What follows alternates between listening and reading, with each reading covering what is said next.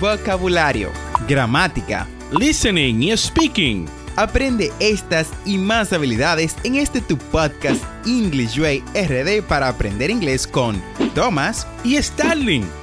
Vamos, ¿qué esperas? Exploremos el idioma a tu paso de forma divertida en este nuevo episodio.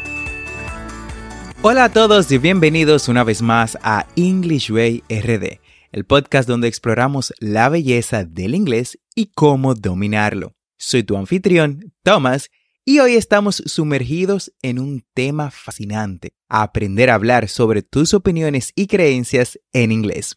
Expresar nuestras opiniones y creencias es esencial para la comunicación efectiva, independientemente del idioma que hablemos. En inglés, esta habilidad puede abrir puertas a conversaciones interesantes y debates significativos. Comencemos profundizando aún más en este tema y aprendiendo nuevas formas de expresarse con confianza. Para empezar, Vamos a explorar cómo expresar tus opiniones en inglés. Aquí tienes algunas frases y ejemplos que puedes utilizar. I believe that. I believe that. Creo que.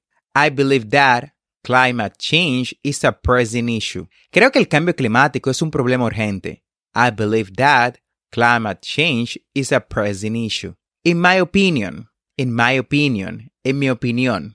In my opinion, art is a powerful form of expression. En mi opinión, el arte es una forma poderosa de expresión. In my opinion, art is a powerful form of expression. Otra que también usamos para expresar eh, opiniones es I think that. I think that. Pienso que.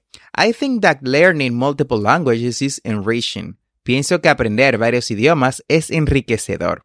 I think that learning multiple languages is enriching. Excelente.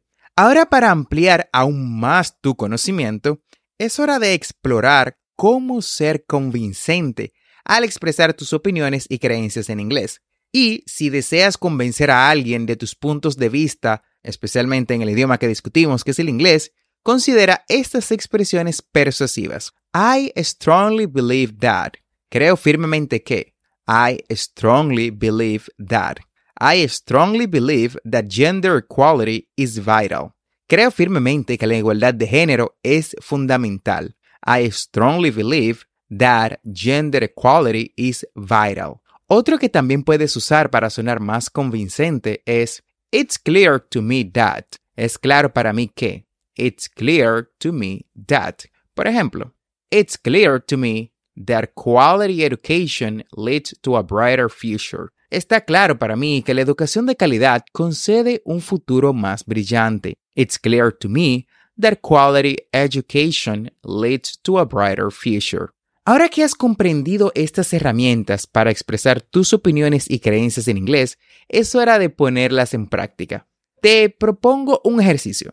Piensa en una opinión o creencia que tengas sobre un tema relevante y luego Practique expresar esta opinión en inglés utilizando las frases y expresiones que hemos discutido. Puedes hacerlo frente al espejo o con un amigo o puedes incluso grabarte a ti mismo y luego escucharlo. Y ahora, una sorpresa para todos ustedes. Vamos a escuchar una conversación entre dos amigos, Sarah y John, que están debatiendo sobre un tema actual. Quiero que observes cómo utilizan las frases que hemos aprendido en este podcast.